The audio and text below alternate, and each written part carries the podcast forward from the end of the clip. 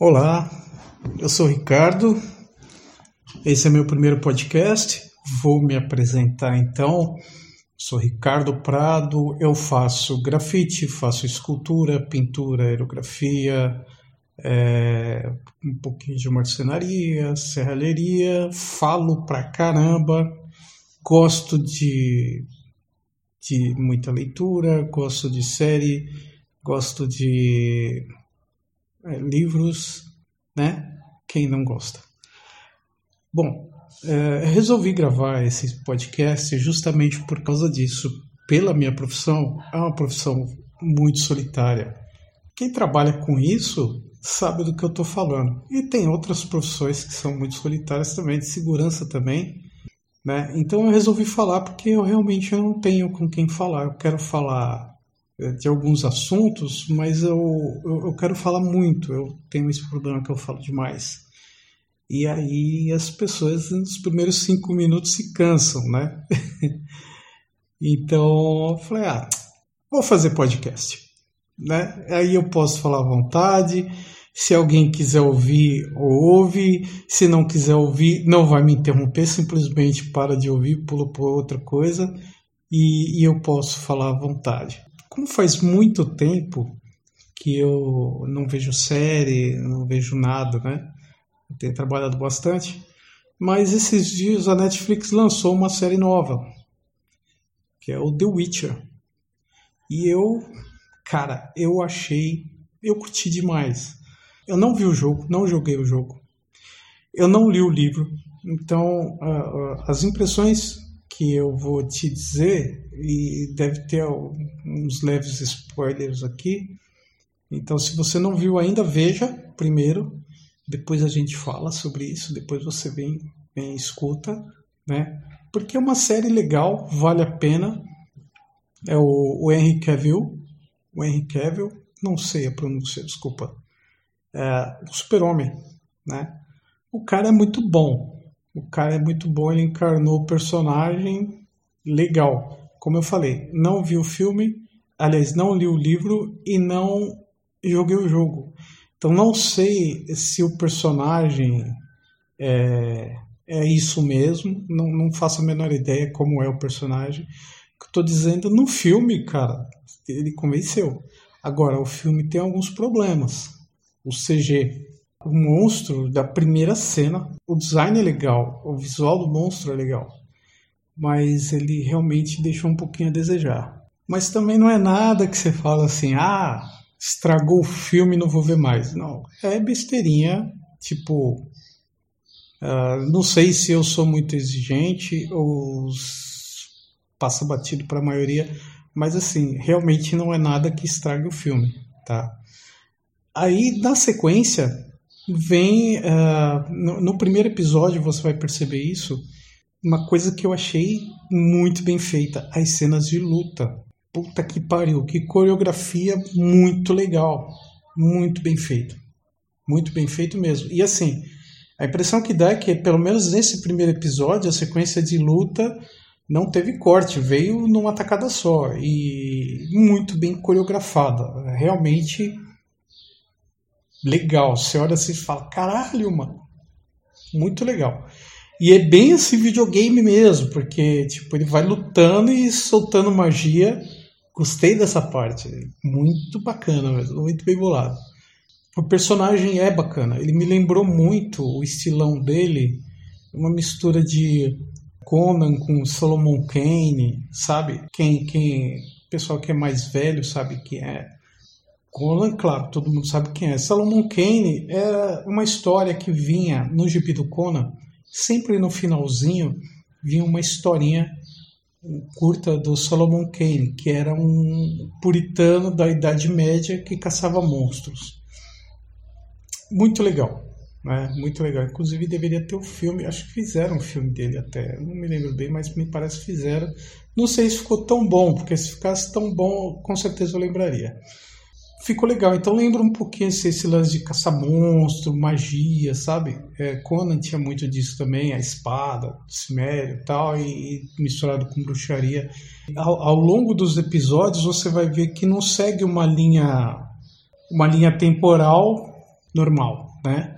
Então, uma hora você está no presente, outra hora está no passado, outra hora está num passado mais distante, outra hora está no presente de novo. Então, mas é legal, eu, eu gostei dessa parte que, que, tipo assim, não fica explicando, olha, agora você está no passado, olha, agora você está no futuro. Tipo assim, não fica te tratando como retardado. Não é nada que você não perceba sabe? Tipo assim, à medida que vai passando o, o, o episódio, vai passando, vai, vão acontecendo as coisas, você vai percebendo que, tipo, é, às vezes tem episódio que, que tá mostrando a, a mesma linha temporal, só que de outro ponto de vista. Então isso é legal, eu gostei desse, desse, desse esquema, assim, ficou bem legal. É como se você tivesse vendo com detalhes a mesma sequência é, de, vários, de vários ângulos. Então isso é muito legal. Eu gostei dessa parte. Os dois últimos episódios da temporada também são um arrebento. Tem a, aquela atriz indiana, uma atriz indiana que faz a maga poderosa. Não me lembro o nome dela agora. Puta que pariu, a mina também é muito embaçada. Ela faz muito bem o personagem. Então, assim, o, o, a série é muito legal. Vale a pena você ver. Você quer se divertir? é diversão garantida. Se você gosta do gênero, é um prato cheio. E agora pular um pouquinho para outro assunto, falar de um livro que eu li e eu achei incrível, é a biografia do Leonardo da Vinci, Walter Isaacson. Cara, ele escreve de um jeito assim, eu sempre gostei do Leonardo da Vinci desde criança sempre me impressionou o trabalho dele. Bom, quem nunca se impressionou com o trabalho do Leonardo, né? Tem muitas coisas assim que eram um mistério e a vida toda é, a gente nunca teve tanta informação sobre, por exemplo, aquele homem vitruviano. O que eu sabia é que era o homem vitruviano, o homem de Vitrúvio, Vitrúvio. Mas quem é ele? De onde que ele vem? Por que, que ele está naquele círculo com quadrado? E nesse livro ele esclarece da onde vem aquele desenho, por que foi feito, o que, que era. E cara, eu achei muito legal, muito legal mesmo. Eu falei, poxa, então era isso, era melhor do que eu pensava. É, outra coisa que me impressionou foi que a Florença, de entre 1490 e 1500, era uma cidade assim que era o sonho, né? Do jeito que ele descreve a cidade, porque você imagina Leonardo da Vinci lá em Florença, trombando com Miguel Ângelo e os dois se estranhando pra caramba. Rafael, o arquiteto uh, que, que, que criou, a, estudava a proporção áurea, é, era a mesma época que tinha é, todo período da história. Tem os artistas que estão descobrindo, que estão desbravando, que estão fazendo coisas incríveis, maravilhosas, e sempre tem os, os puritano filha da puta, né? Tipo o Savonarola. Também Savonarola viveu nessa mesma época, passou ali na cidade que o Da Vinci, lá em Florença, e deixou marcas terríveis na cidade, né? Assombrou é, mas é muito legal você ver que de repente, porra, é, é, ele vai com, com, com os Médici, depois vai outro rei, e pô, o rei vira e fala: Não, trabalha um pouquinho com esse cara aí, precisa fazer umas, umas coisas lá, desviar o rio e tal, trabalha com esse cara aí. Vai anotando aí, falou pro cara, né? Vai anotando aí o que, que o Leonardo precisa, você consegue tudo para ele. Quem era o cara? Maquiavel. Então, assim, é. Você vai lendo, você tá, tipo assim, no meio do Monte Estrela, cara.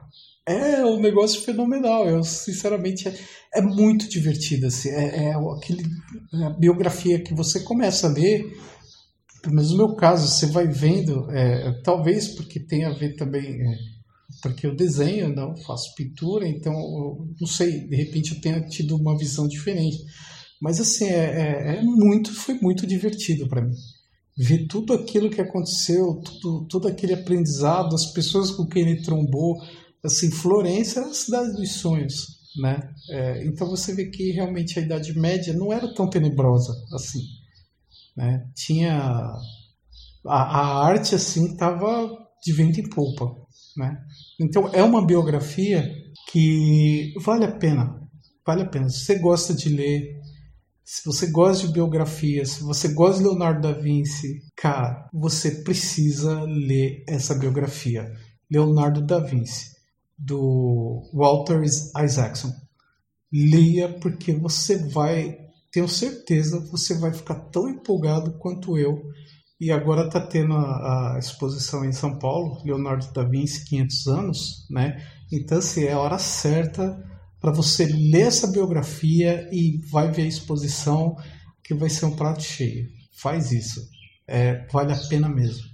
Eu acho que foi assim, a melhor, um dos melhores livros que eu li no ano de 2019. Tá? A gente está no finalzinho do ano, é, dezembro, né? Hoje é dia 28 de dezembro, finalzinho do ano é um dos, sem dúvida, é um, um dos melhores livros que eu li em 2019 foi a biografia do Leonardo da Vinci.